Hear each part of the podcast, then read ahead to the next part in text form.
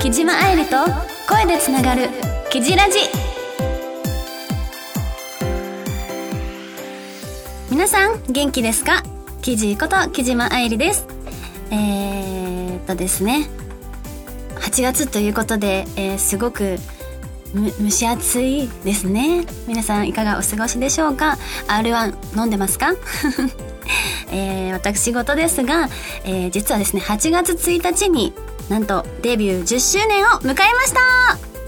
イエーイ！いやー10周年ですよ。ねありがたいことにえっ、ー、と、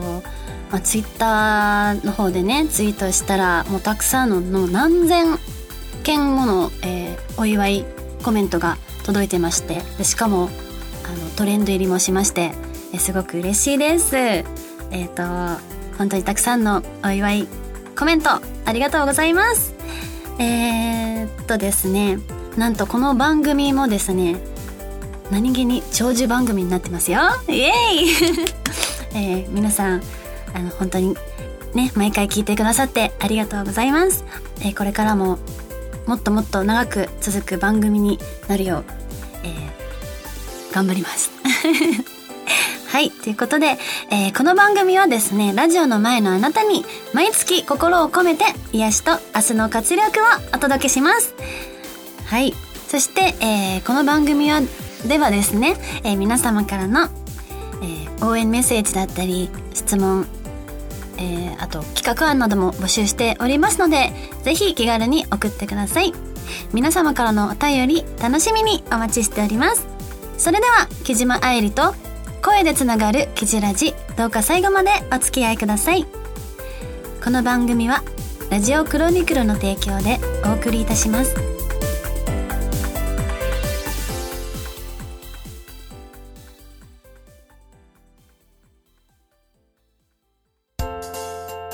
君へ届けお便りメールこのコーナーは木島愛理が木じっ子の皆様からいただいたお便りとまあ、メッセージを紹介するコーナーです。えー、早速、えー、たくさんのお便り届いております。今回のテーマが、えっと、何でしたっけ？あの、やっちまった失敗面白エピソード？あ、でも、あの、どうしよう。これは通常のお便りですが、読ませていただきます。えー、ラジオネーム、ケーキさんからのお便り。木島さん、こんにちは。こんにちは。えー、先日、眠ちきにて妄想コントのコーナーでメールを採用いただきました。木島さんには熱波師役をやっていただいて、コロチキのお二人も含めて本当に面白く拝聴しました。途中、コロチキ西野さんのセリフが少なかったからか、木島さんがアドリアドリブパートで、えー、西野さんにセリフを振ってたのが印象的でした。木島さん、本当に気配りができる優しい女性だなと、さらにファンになっちゃいました。これからも応援しています。いつかイベントにも行けたらいいな。お、ケイケさん、お便りありがとうございます。そう、あの、つい、まあ、先日ですね、あの、お邪魔させていただいたんですけど、えっ、ー、と、コロチキのお二人、本当に、あの、優しいんですよ。あの、やっぱ番組とかだと、こうね、まあ、キャラ的に嫌われやから だったりするんですけどあの今回その3回目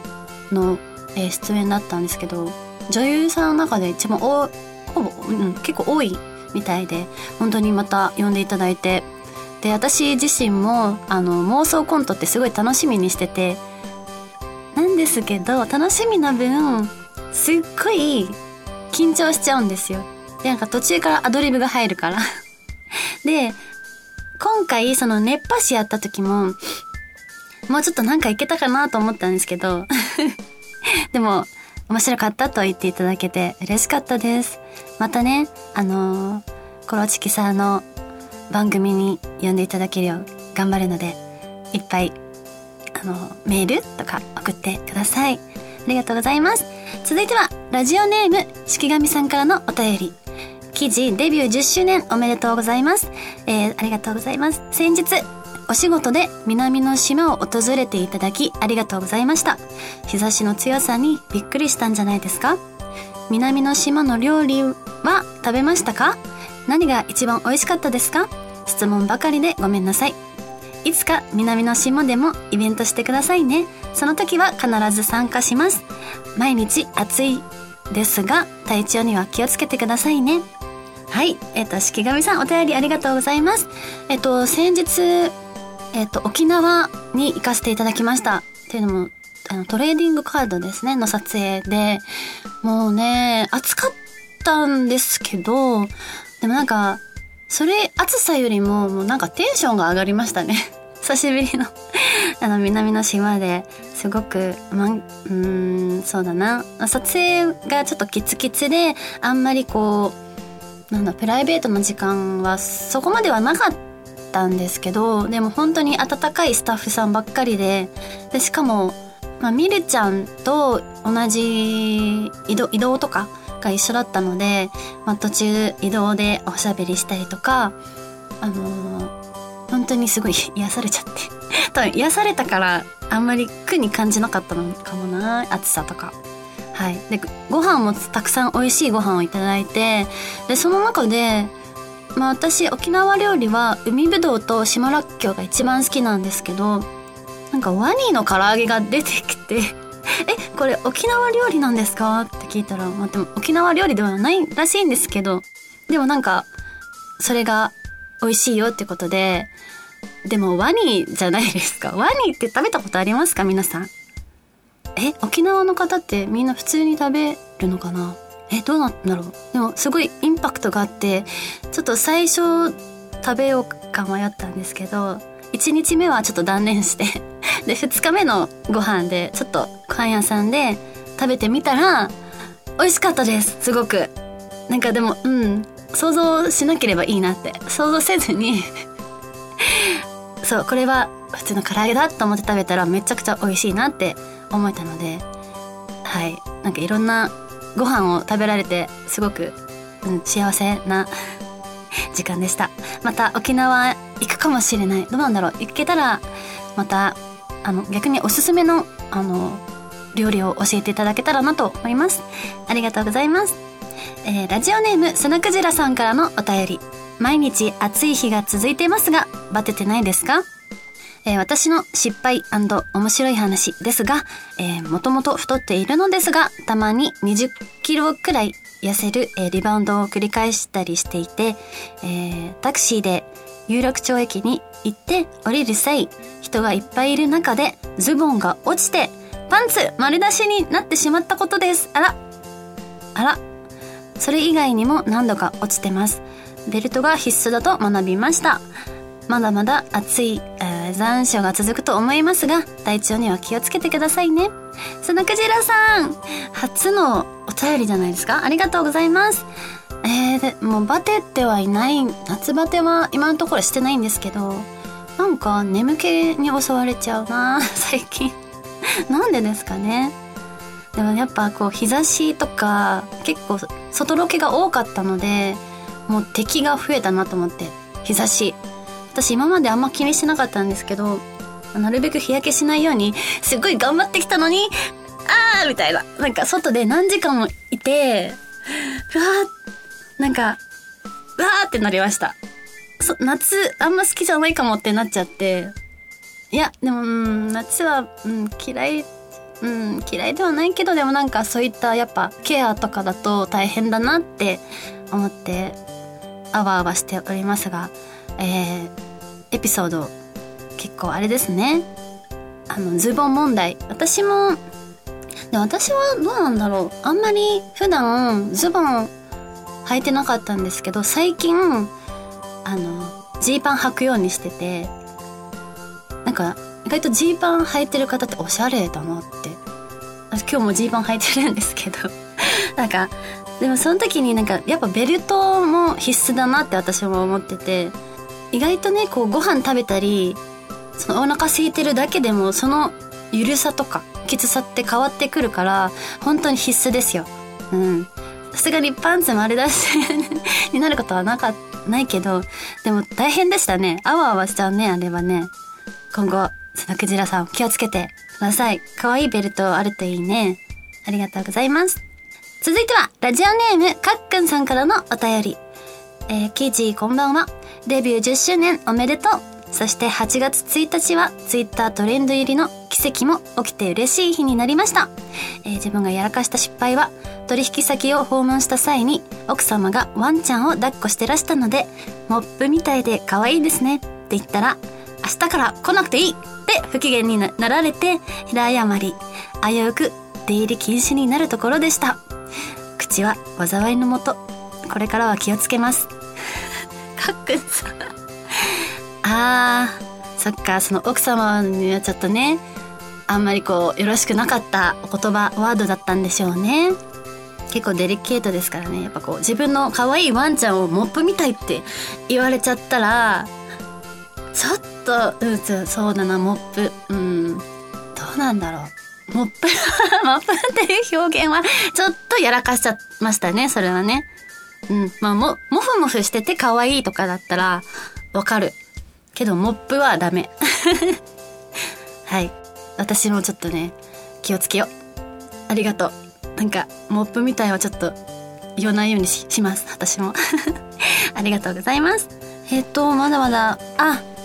あのお便りたくさんいただいておりますがえっ、ー、とちょっとお時間が来てしまったので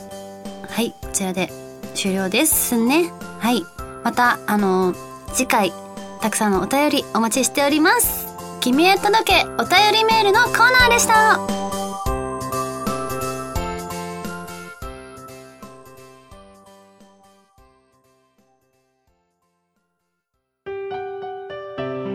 ダイアリーコレクション。このコーナーは日々の出来事や最近感じたことを振り返るコーナーです、まあ、デビュー10周年という節目なのでえ今回は今までその 10, 10年間を振り返ってお話ししたいと思います。えーと、まずはですね、この10年間は本当にいろいろありすぎたので、なかなかこう、すべてをお話しするのは難しいんですけど、えっ、ー、と、まあ、10周年ということで、えっ、ー、と、ワンマンライブやらせていただいて、まあ、自分の中でもやっぱり音楽活動、まあ、本業もそうですけど、音楽活動もすごく大切にしていて、えっ、ー、と、まあ不器用なりになんかこう音楽を通して皆様に元気を届けられたらなという思いでステージに立たせていただいて、で、その、やっぱりステージに立つっていうのも、そのデビュー当時は、なかなか、ま、今は理解はあると思うんですけど、私がその歌手デビューした時は、スタ、スタジオを貸してくれないとこもあったらしいんです最近知ったけど。やっぱそういうとこもあったりして、こう、ま、私もそうですけど、やっぱスタッフさんの思いも強くないとなかなかこう、長く続けられないなって思って、すごいこう、自分の中でも、まあやっぱり、スタッフさんの支えがあって、こう、音楽活動もできてるなって思って、ちょっとね、より一層、もっと自信を持って皆さんになんか何かを届けられたらなって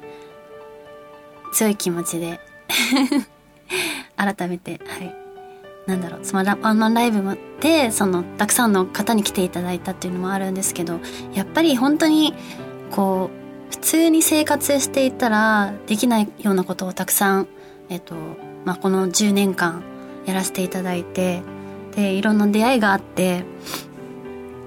なんか、本当にこの、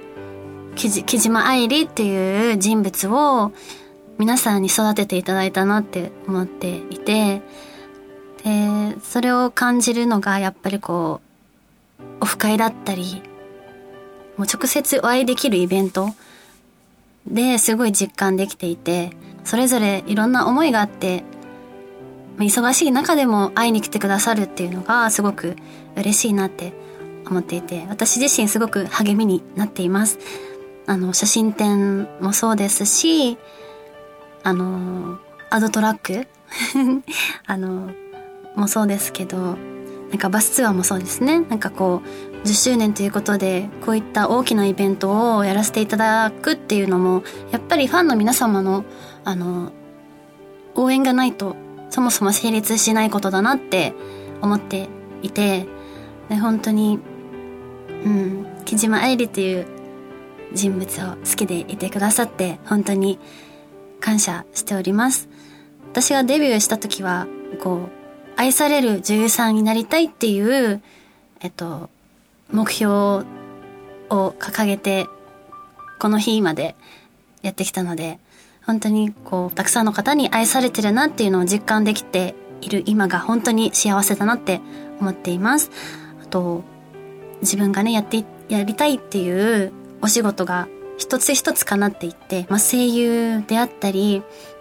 あともともとお芝居がやりたいと思っていたのでドラマとか、まあ、ピンク映画もそうですけど前はできなかったこと本当にやりたくてもできない環境だったけど今はなんかその夢が叶っていくっていうのが本当に幸せなことだなって思っていてこの10年間続けてこれて本当に良かったなって実感しています。もうね、途中こう体調崩したりした時期もあったんですけど、こうやって復帰できたのも、なんか皆さんあの、強い思いとか、あと私自身もやっぱりこのお仕事が好きなんだっていう強い気持ちが、まだまだ 10, 10年やっと無事10年迎えられているのかなと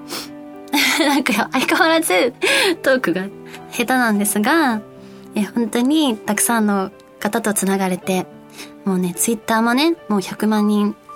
約100万人ということで、いや、なんか、本当信じられなくないですか？私、で、え、100万人？もう驚きもありますけど、やっぱりこう、いろんな形で、こう、応援してくださってる方の、応援してくださってるから、こう増えているんだと思っていて、多分もう本当に V だけじゃなくて、いろんなあの活動をやらせていただいて、そこで知ってくださる皆さんがこうして応援してくださって、えー、今の木島愛理に出会えているので、本当に10年間生きてきて、10年間、うん、やってきて、えー、命を輝かせてくださって本当に幸せで、感謝の気持ちでいっぱいです。えっ、ー、と、ラジオもそうですけど、この、不器用なりに、あの、自分の気持ちを伝えられるこの、あの、ラジオでもっともっと皆さんに癒しをお届けできるように頑張りたいなと思っているので、えー、何気にね、長寿番組に なっている、このキジラジ、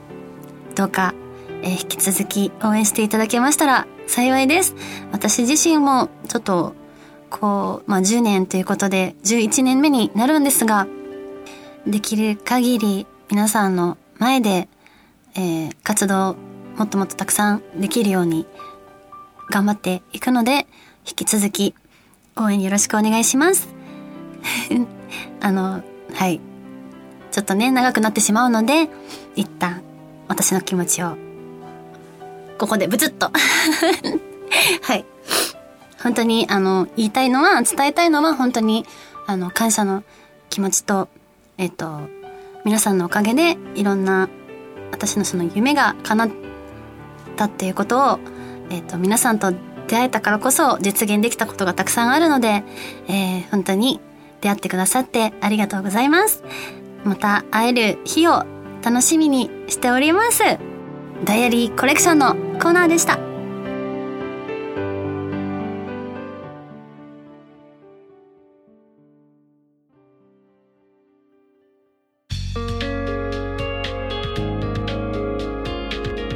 木島愛理と声でつながるキジラジ。そろそろエンディングのお時間です。いやーなんか久しぶりに振り返ったんですけど一番大事なことをね伝え忘れてました。私もうマスカッツで人生変わった女なので。あのやっぱりマスカッツのこともねいっぱい話したかったな。ちょっと時間の関係であれなんですけど。また、うん、もしあるならば私は挑戦したい。私はもともとグループとかそういった憧れがあってでねたくさんの仲間仲間っていうのかな味方仲間うん。あの今までのねその1期生1期生？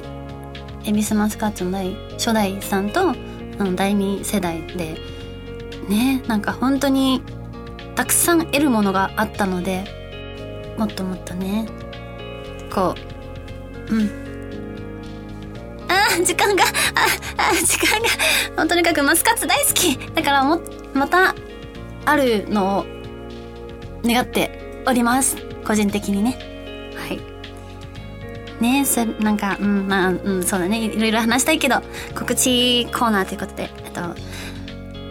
えー、っとですね。告知なんですがえー、っと私がお世話になっております音楽レベルメルジェネさんの、えー、ライブが9月12日、そして13日に行われます。えー、2days 出演させていただくので、ぜひ応援に来てください。チケットは発売中です。よろしくお願いします。そして、えー、9月30日と10月1日、